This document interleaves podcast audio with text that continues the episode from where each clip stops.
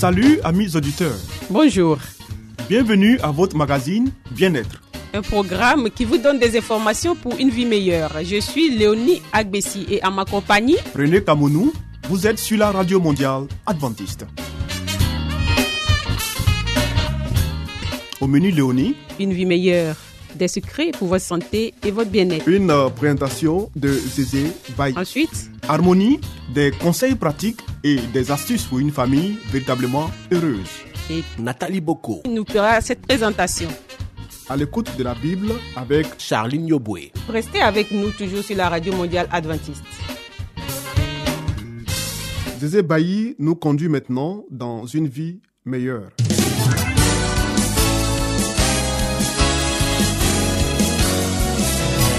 Et voici maintenant votre émission de santé pour une vie saine et heureuse.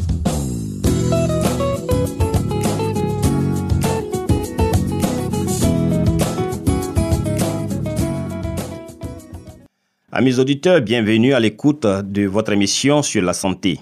Nous continuons notre thème, les traitements naturels pour les yeux. Les plantes médicinales et le charbon végétal nettoient et désenflamment les yeux chargés d'impuretés. Compresse de sachets de plantes sur l'œil.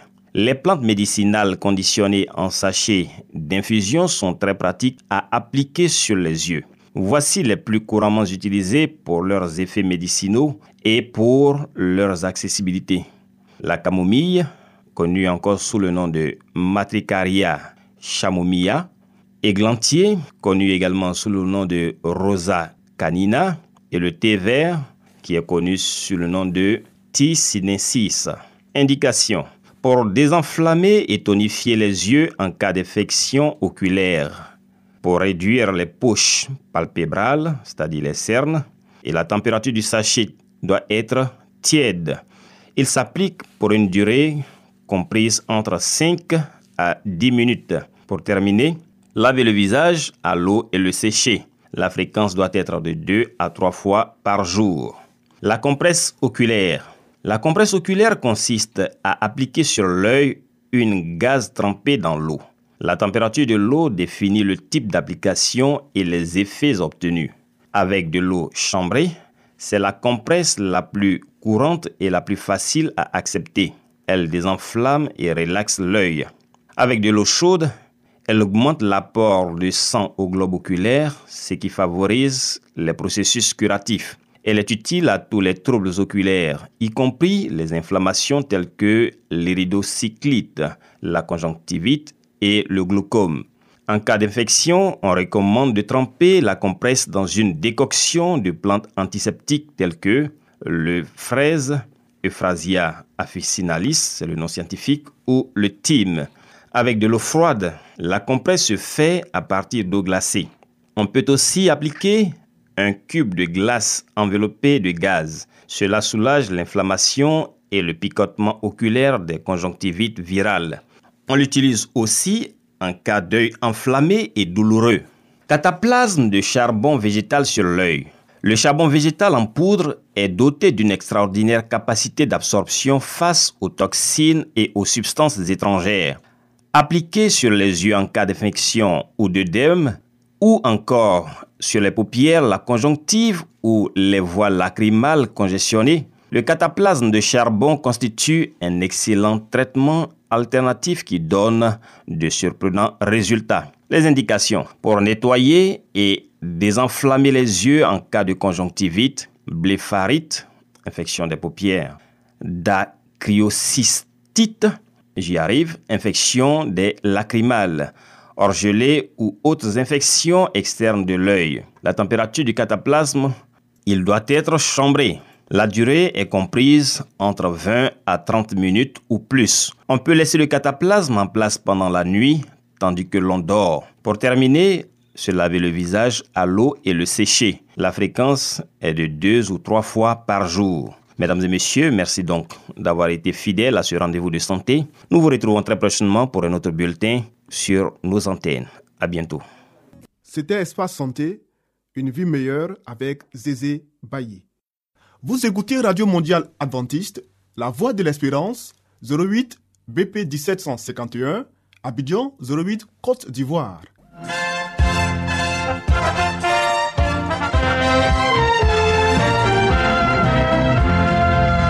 Harmonie, des conseils pratiques et des astuces pour une famille véritablement heureuse. Nathalie Boko. Pour vous entretenir.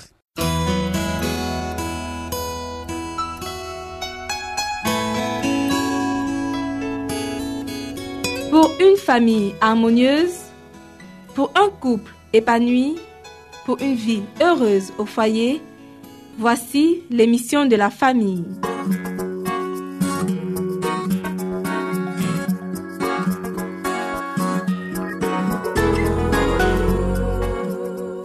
Bonjour chers auditeurs de la Radio mondiale adventiste. Poursuivons le thème commencé hier. Les enseignements de Jésus se rapportent non seulement au jour du repos, mais encore à la semaine de labeur. Dans les travaux de semences, de labourage et de moisson, il nous apprend à avoir l'image de l'œuvre de la grâce dans nos cœurs. Il désire que nous fassions une application utile des vérités de la Bible dans les moindres actes de la vie.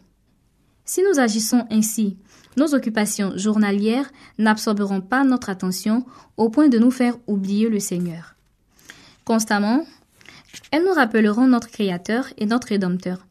Semblable à un fil d'or, la pensée de Dieu courra tout au travers de nos préoccupations domestiques. Sa gloire resplendira de nouveau pour nous sur la nature entière.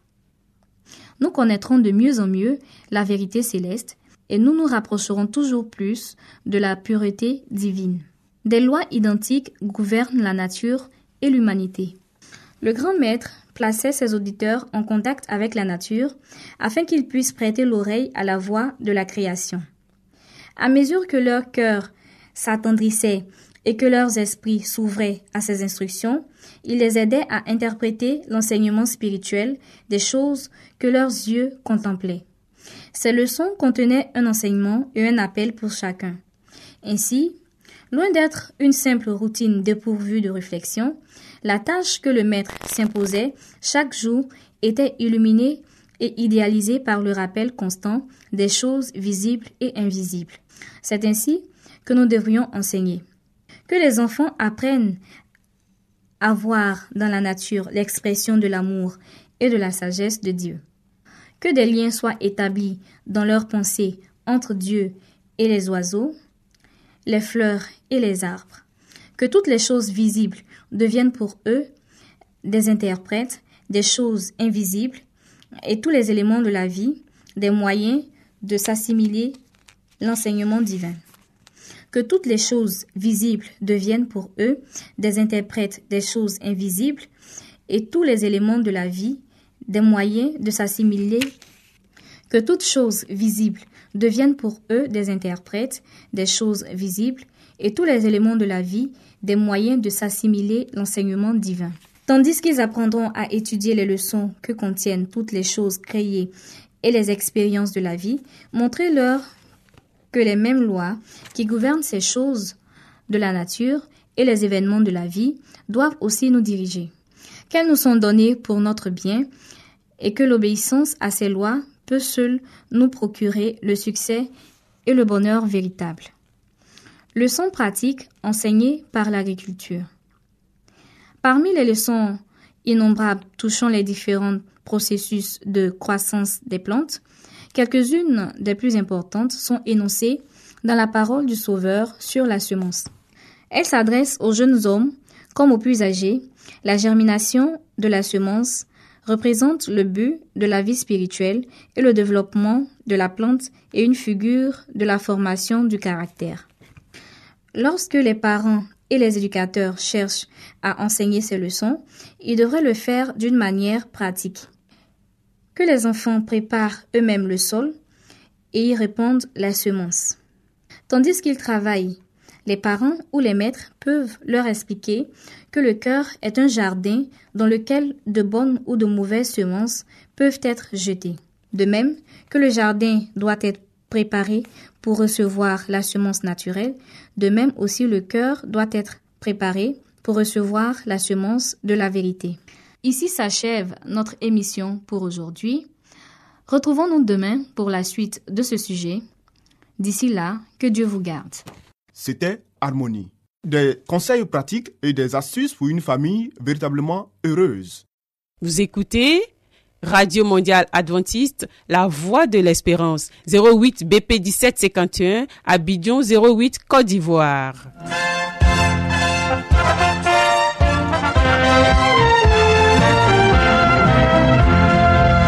Mettons-nous à l'écoute de la Bible avec Charline Yoboué. Nous avons certainement lu plusieurs livres prestigieux traitant de problèmes divers. Mais avons-nous aussi lu la Bible, ce livre si vieux et pourtant si actuel? Ce livre si mystérieux pour certains, mais qui apporte des solutions à nos problèmes et nous révèle l'avenir? À travers cette série d'émissions, découvrons ce livre exceptionnel.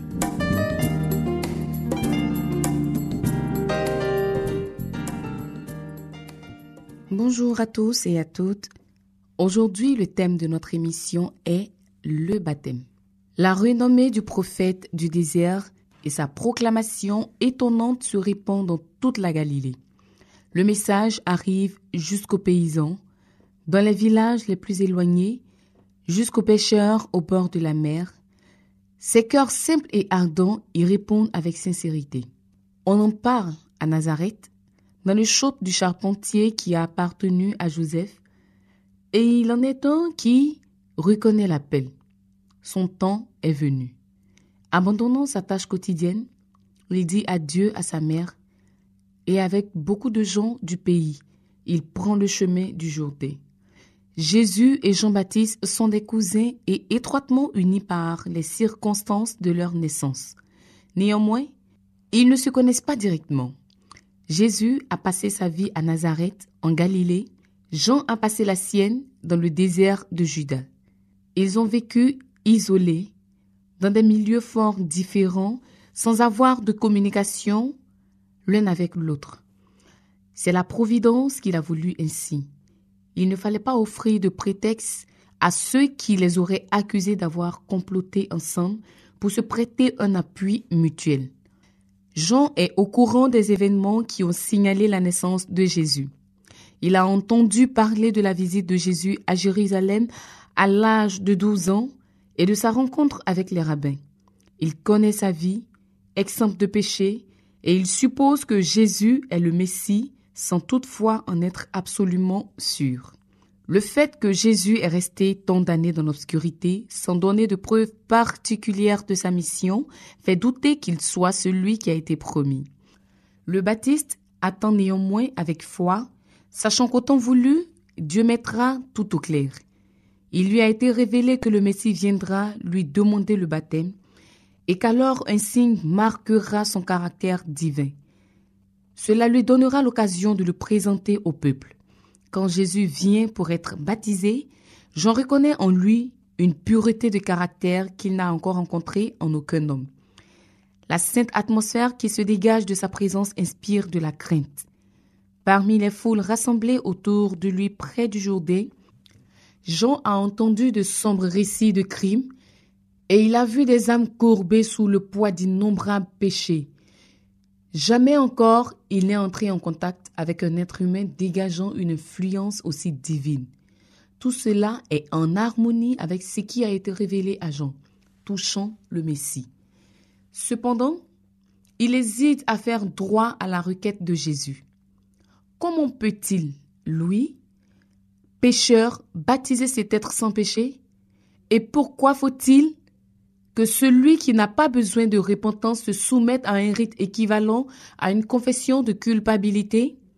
Jésus ayant sollicité le baptême, Jean recule, s'écriant C'est moi qui ai besoin d'être baptisé par toi, et c'est toi qui viens vers moi. Jésus répond avec autant de fermeté que de douceur. Laisse faire pour le moment, car il est convenable que nous accomplissions ainsi toute justice. Jean cède, conduit le Sauveur dans les eaux du Jourdain et l'y ensevelit. Dès qu'il est sorti de l'eau, Jésus voit les cieux s'ouvrir et l'Esprit de Dieu descendre comme une colombe et venir sur lui. Ce n'est pas pour confesser son propre péché que Jésus reçoit le baptême, mais il s'est identifié avec les pécheurs, faisant les démarches que nous avons à faire et accomplissant l'œuvre que nous devons accomplir. Sa vie de souffrance et d'endurance à partir de son baptême doit aussi nous servir d'exemple. Après être sorti de l'eau, Jésus s'agenouilla pour prier au bord du fleuve. Une ère nouvelle et importante s'ouvrait devant lui. Les conflits qui allaient le mettre aux prises avec les hommes se dressaient devant lui. Bien qu'il fût le prince de la paix, sa venue devait dégainer une épée. Le royaume qu'il venait établir était tout l'opposé de ce que les Juifs désiraient. Lui, le fondement du rituel et de l'économie israélite, il allait en être considéré comme le Némi et le destructeur. Lui qui avait promulgué la loi sur le Sinaï, il serait condamné comme un transgresseur. Notre émission pour ce jour s'achève ici. À demain pour la suite de cette émission.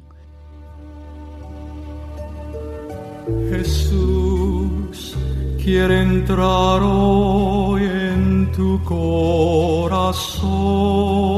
Su paladar es dulcísimo y todo él codiciable. Tal es mi amado, tal es mi amigo. Jesús visto por dentro. En la voz de su autor, Juan Francisco Altamirano.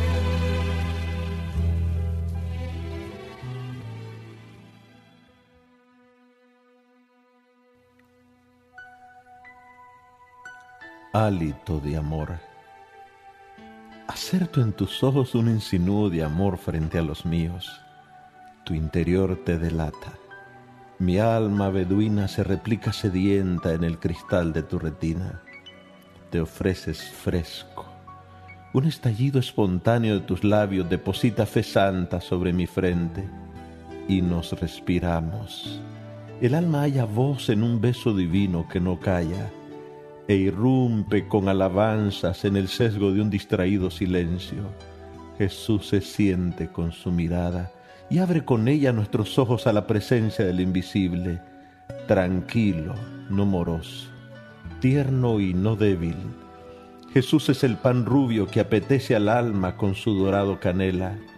Es miel fragante, pues su perdón ofrece sin resoplar impaciente como averiado querellante. Es amor que jamás se paga porque nunca se le apaga. Es pacífico pero no endeble. Su verdad es un ungüento que sana el pecho maltrecho de este hálito inquieto, su fortaleza de aceptar al inseguro. Él es agua intensa que la sed del impúdico aplaca y no hastía ni lo empacha. Es Señor incomparable y es Dios para el ateo que lo extraña y no lo sabe. Jesús no teoriza la vida la contiene, la inspira, la infunde. En cada pausa de tus latidos, siento, Señor, el eco de tu amor por mis suspiros. Me lees cuando a mis versos abrazas, y porque me abrazas aderezas el ascenso en mis versos. Los cielos al alma envidian, las nubes lloran cuando llueve, un coro de grillos descuella encendido en la introversión de esta vida íntima y el alma se cifra música cuando se descompone diluida en el silencio atento de Dios. El romance del alma no es con otra alma herida, es con Jesús su divina melodía. Y la abate él como de encantos dulces la seduce, la presa libre y ella voluntaria se le ofrece.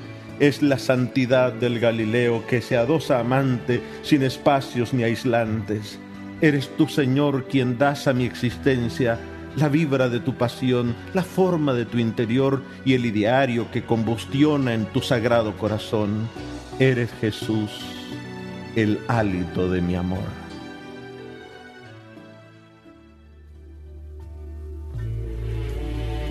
Sus brazos amantes abiertos están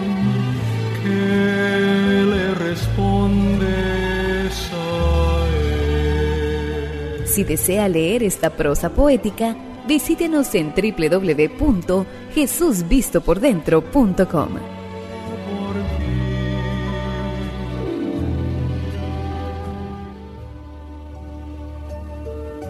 Jesús quiere entrar hoy en tu corazón.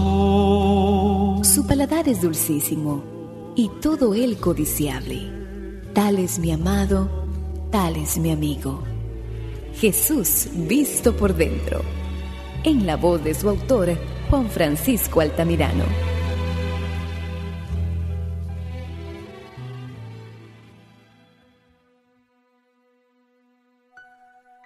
fascinado de ti. Jesús, tú nos buscas y entonces mi pecho te sigue. Me atraes y cedo sin resistencias. Me acoges y me reclino. En tus brazos me conduces a la recámara donde el amor haya su bálsamo. Amor herido, amor ignorado, amor vendido pero solo en tu amor se ha renovado. Señor, te admiro pero no te explico. Jesús, eres sobrenatural, mas no vacío. Me maravillas.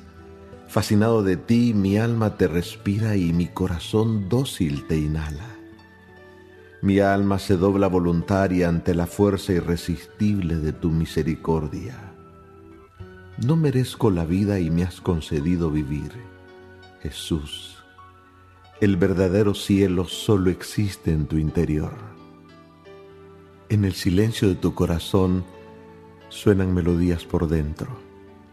Estoy en él, una vez seducido pero ahora atrapado. La paradoja de ser libre y querer ser solo tuyo. Aquí haré mi habitación para respirar la canción de tu amor hasta que regrese en los sueños eternos y reavive con tus motivos de amar, hasta que conozca la fragancia de tu aliento. Envuélveme Jesús con el manto de tu perdón y escóndeme en tu alma desnuda, sin las formalidades del tradicionalismo, sin los rigores de la institucionalidad, en fin, sin las apariencias del profesionalismo con cuello de monje Jesús no es un burócrata.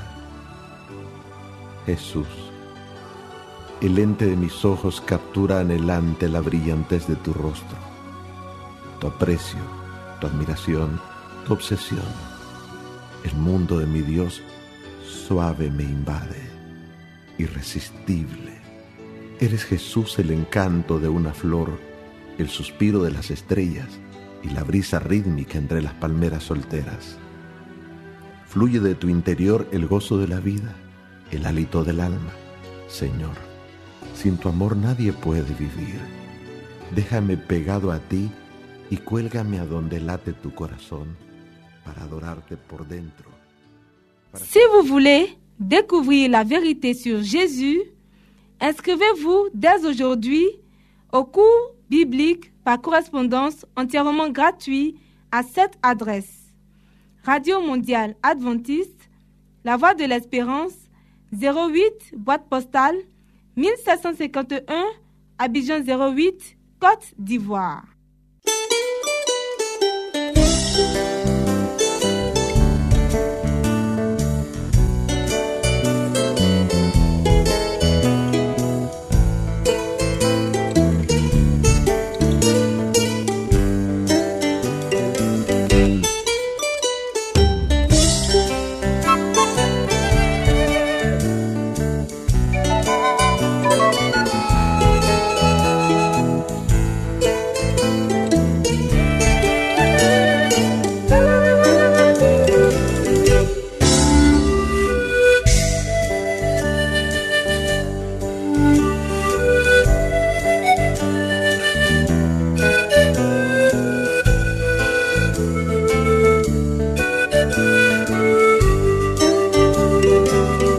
À l'écoute de la Bible avec le pasteur Salomon Tano. Amis auditeurs, ainsi prend fin votre émission du jour sur la radio mondiale adventiste. Si vous avez des expériences ou des témoignages à partager avec nous, n'hésitez surtout pas. Écrivez-nous et à quelle adresse Léonie? À l'adresse suivante, la radio mondiale adventiste, La Voix de l'Espérance, 08 BP 1751, Abidjan 08 Côte d'Ivoire. Radio Mondiale Adventiste, La Voix de l'Espérance, 08 BP 1751, Abidjan 08 Côte d'Ivoire. Veuillez noter notre email, la voix de l'espérance, yahoo.com. La Voix de l'Espérance en un seul mot, arrobase yahoo.com. Bien entendu, la voix de l'espérance en minuscule. Oui. Nous attendons vos commentaires et vos questions. Nous vous donnons aussi rendez-vous demain à la même heure. C'était Léonie Agbessi. Et René Kamounou. Il y avait à la réalisation Nassis Badé. À la prochaine et que Dieu vous garde.